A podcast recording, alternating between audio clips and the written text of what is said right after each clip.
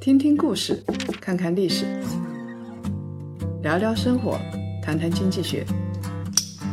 欢迎大家收听《谈谈》，大家好，我是叶檀。少说废话，不说假话，聪明人一起说人话，独立思考，理性投资，拒绝被洗脑。欢迎大家继续收听由叶檀财经与喜马拉雅共同推出的《谈谈》。在网络时代啊。有各种各样的欺诈的事情、骗人的事情，我们看的太多了。很多人都在高喊“不约叔叔，我们不约”，但是呢，只要套路深，你就去跟他约了。很多人，大多数的人都会上钩的。有一句话说的很好：“自古深情留不住，唯有套路得人心。”套路这个词太热了，热到什么程度呢？二零一六年，《咬文嚼字》杂志社发布了十大流行词，套路就是里边的一个词。这一期啊，我们来谈一谈怎么避开套路，防止被骗。其实说到套路的时候，大家都是又爱又恨。你做的好了，套路可以让你成功；但是呢，被骗也是因为被人下套。你能够被套，说明你被洗了脑。那么，怎么样能够不被洗脑？如果我们熟悉了套路，就能够保证不被洗脑吗？其实啊，不见得。我们生活在一个套路层出不穷的时代，即使你是个老司机，也很有可能阴沟里翻船，因为套路是直指人性的弱点。你的弱项在哪里？你的贪婪在什么地方？这个地方的套路就恰好有一款适合你。其实我们根本不可能熟悉所有的套路，就像我们自己人性中总有一个弱点，总是有人不按照常规的套路来出牌，给你一个新的套路，出其不意的让你上套。而且我们往往只有上过当之后，才会突然醒悟过来。比如说现在。金融市场有很多的欺诈行为，他告诉你他可以保本，他告诉你他有百分之十的收益率。你如果在正常的时候，你会觉得这个大概有问题，但是等到你深陷其中，他一步一步的把你拉到那个陷阱里，觉得这个项目确实可行的时候，只要我们人心是贪婪的，我们就觉得这有什么不可以做的呢？其实啊。一个巴掌是拍不响的。俗话说：“一颗糖就能够把你骗走。”因为骗你的人很了解你的弱点，知道你在当下现在这个时候恰恰就是需要这颗糖，所以呢，他就可以操纵你的弱点。其实没有所谓被洗脑，被洗脑都是因为我们无法摆脱人性的弱点。后台啊，有个朋友。发过来了一个故事，挺有意思。他说他下班啊，到地铁口，这个地铁口有很多黑车。一般呢，黑车司机就是我们到火车站或者到机场，呃，怕排队，然后往往会去叫黑车。黑车呢，通常来说，他要拉满四个人拼一辆车一起送，就可以多赚一点。一个人收你五十块钱，四个人呢就两百块钱。他说有一次啊。我碰到了一个老司机，他可是真正的老司机。他拉到四个人之后啊，每个人收了五十块钱。然后呢，他又说他的车坏了，让我们上他朋友的车。上了车才知道，他花了十块钱叫了这辆滴滴。他说：“天哪，我以前只知道金融市场有空手套白狼的，现在我才知道。”出租车行业、拼车行业也有空手套白狼的了。其实小时候我们大哭大闹的时候，老爹老妈就会出套路，跟我们说：“不哭不哭，妈妈给你买糖吃。”等到你醒过来的时候，发现糖呢？糖在哪儿呢？我小时候我记得，每年春节的时候，大人就说：“把压岁钱给我，我替你保管着。”等到。这个年过去的时候，我们才突然醒悟过来，钱呢？我的压岁钱在哪儿呢？长大了之后才发现，三百六十行是行行出套路的。比如说谈生意，一定要到什么夜总会吃好喝好，签合同，这算是通常的很庸俗的商务套路。然后现在在某款 A P P 上，你去接触异性，然后他跟你说，我们就聊聊天，我们肯定不做其他事情。其实明眼人都知道这是约炮套路。你如果上了这个当，说明你有这个需求。不光是现代人有套路，古代的套路也是很深的。呃，那时候的啊男人上门提亲，如果长得很帅，姑娘很满意，他就会羞答答的说：“我的终身大事全凭父母做主。”这说明女孩子很满意呀。如果呢？这个男生长得又矮又矬，这个女孩子不满意，但但是她不会说不满意，她会说，女儿还想孝敬父母两年，所以很有意思。如果是英雄救美的话，英雄长得很帅，美女就会羞答答的说，小女子无以为报，唯有以身相许。如果这位英雄又矮又矬呢，长得不帅呢？这姑娘就说了：“谢谢英雄的大恩大德，救命之恩，小女子无以为报，唯有来世做牛做马报此大恩。”哎，她这时候啊就不以身相许了。其实说到套路，有一个经典的案例：西门庆撩妹很有一套，他怎么去撩潘金莲的？出套路的人是一个很懂人性的人，这个人。应该是心理学家，他就是卖茶的王婆。王婆跟西门庆说：“大官人，你听我说，但凡哀光两个字最难，怎的是哀光？比如如今俗呼偷情就是了，要五件事俱全，方能行得。第一要潘安的貌，第二要驴大行货。”第三要邓通般有钱，第四要青春年少，第五要闲工夫。这个王婆的这五个条件啊，后来在中国历史上就给它压缩成五个字：潘驴邓小闲。也就是说，你有这五个字就可以去撩妹了。那么，要长得漂亮，要有本钱，要有钱。而且像邓通一样有钱，邓通是古代非常有钱的人，可以排名前列的啊！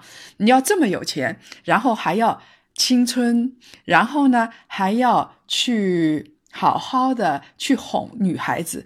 你要哄女孩子，你就要有很闲的功夫。我想，在现在我们这个社会里，还有这样的人吗？有可能有的。我觉得王思聪有点挨得上哎。那么到了西门庆追求潘金莲的时候，王婆已经把他们弄到一个屋子里了。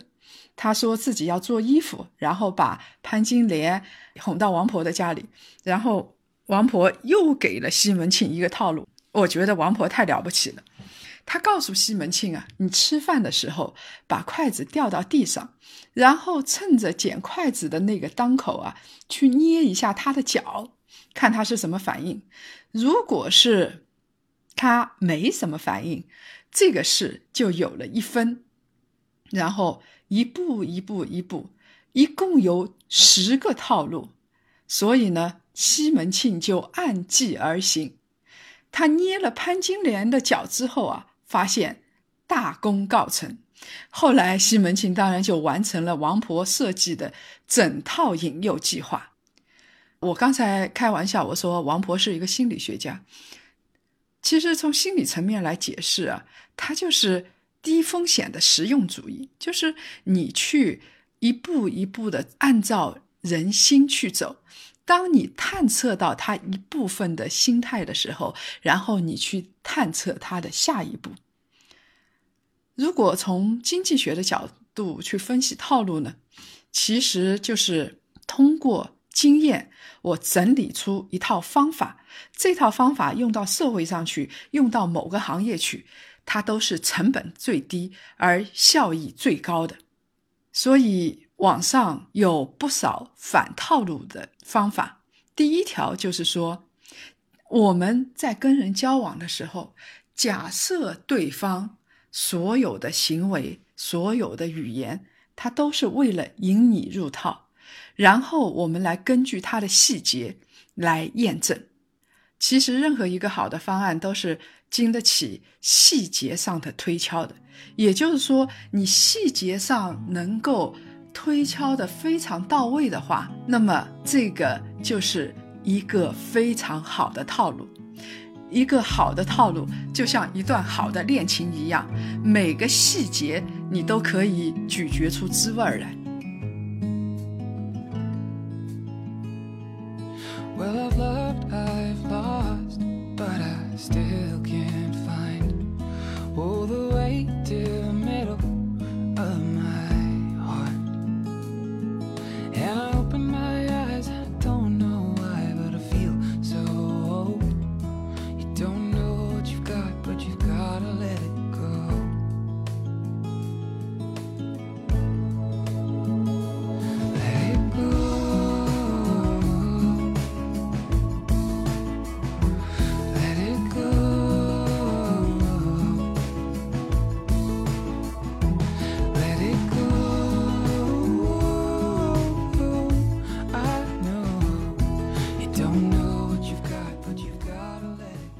我们能不能从经济学的角度来找到一个反套路的方法？举个大家最熟悉的例子，相亲。我们要知道，相亲啊，从动物学的角度来说，就是为了结婚，为了繁衍后代。所以，不管男人女人，为了相亲，他其实都是为了达到效用最大化。什么叫效用最大化呢？就是最快速度的找到自己喜欢的另一半。然后结婚，然后繁衍后代，呃，说的很不诗情画意哦，但从动物学角度来说，确实是如此的。男孩子去相亲，最快最成功的套路，那就是当西门庆了。西门庆的五大特色，我们都已经知道了。潘驴邓小闲呢？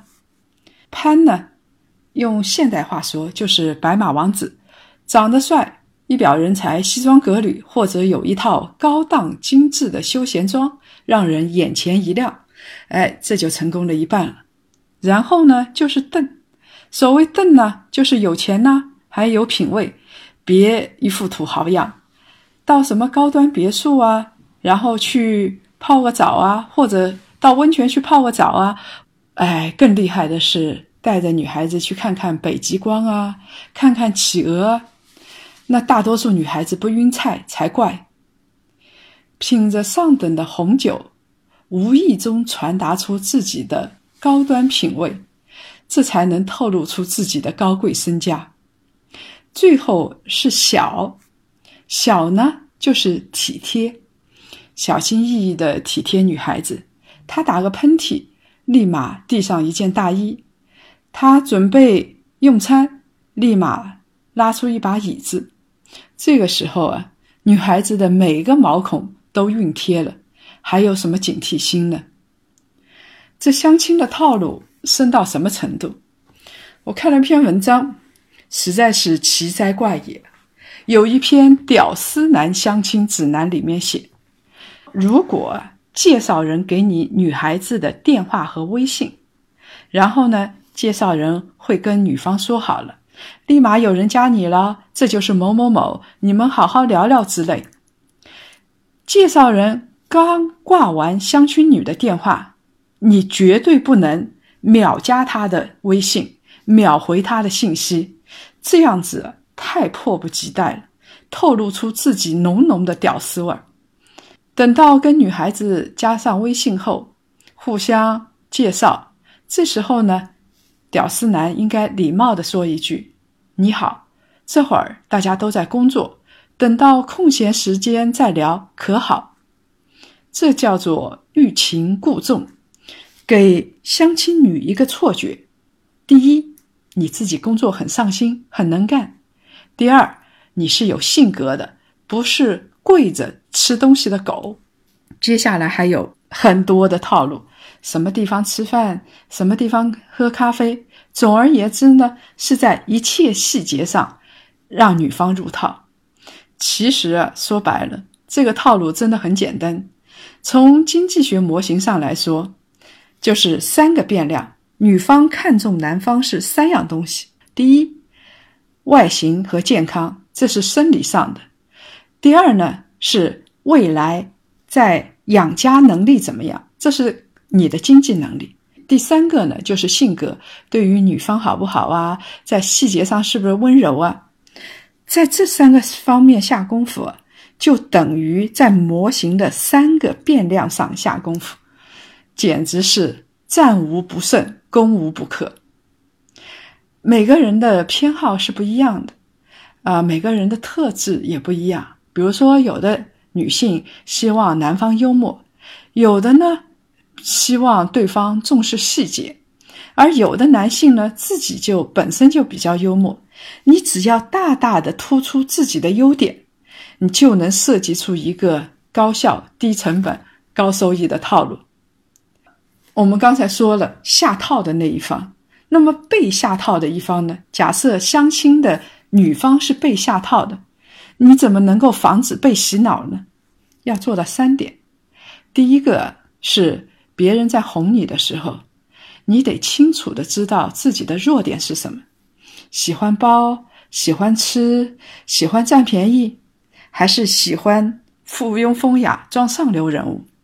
有弱点不可怕，可怕的是不知道自己的弱点，以为自己完美无缺。你知道自己的弱点，你就知道什么人会攻击你的弱点。第二呢，是尽可能多的去了解对方。你知道对方的信息越多。知道他的背景，知道他的身家，或者知道他的家庭，你就越不容易掉到阴沟里。三呢是任何时候都保持最后的理智，相信天上不会掉馅饼，自己照照镜子，长得又不像西施，身份呢又不是公主，馅饼为什么会掉到自己的嘴里？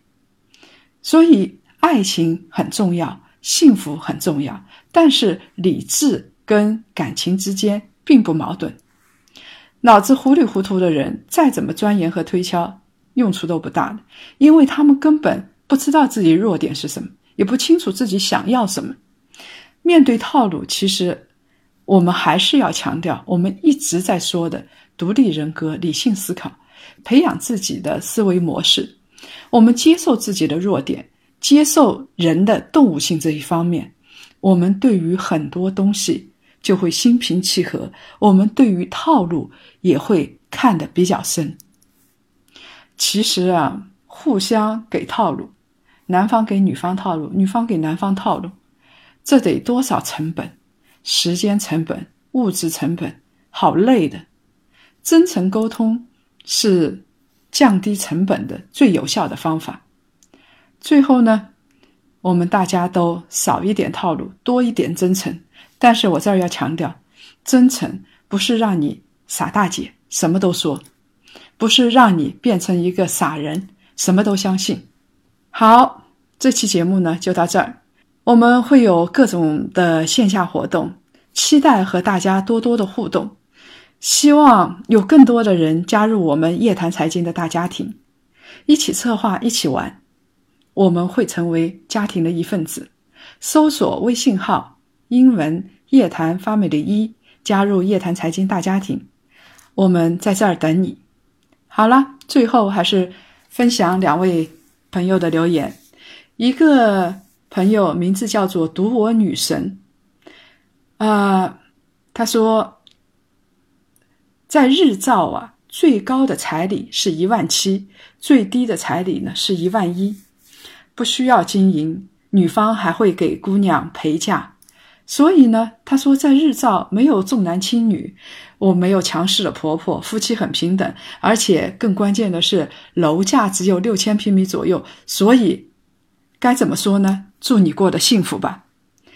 另外一个呢，叫做 S H X L 下杠 O L，哦，这个朋友的名字好复杂哦。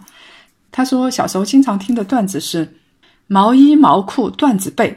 进口手表带日历，蜜蜂窝斗的缝纫机，啊，这大概是七八十年代的彩礼吧，就是我们说的三转一响啊，缝纫机那个时代的。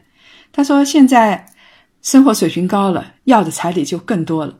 他说我们这儿啊，新郎在迎亲的时候，就是女方在已经到了迎亲的那一天，女方还会再开口多要彩礼，要金耳环，要什么金器、黄金之类的，否则的话就不放人。结果真的有。男方一气之下不结婚走了，过两天呢，女孩哭着喊着上门求娶，可是呢，碎的东西再也弥补不了了。他说：“我看到的不止一例，所以适可而止吧。”如果各位想了解更多财经经济类的资讯，请搜索拼音谈财经，关注公众号夜谈财经。下周五下午五点。同一时间，同一地点，我们不见不散。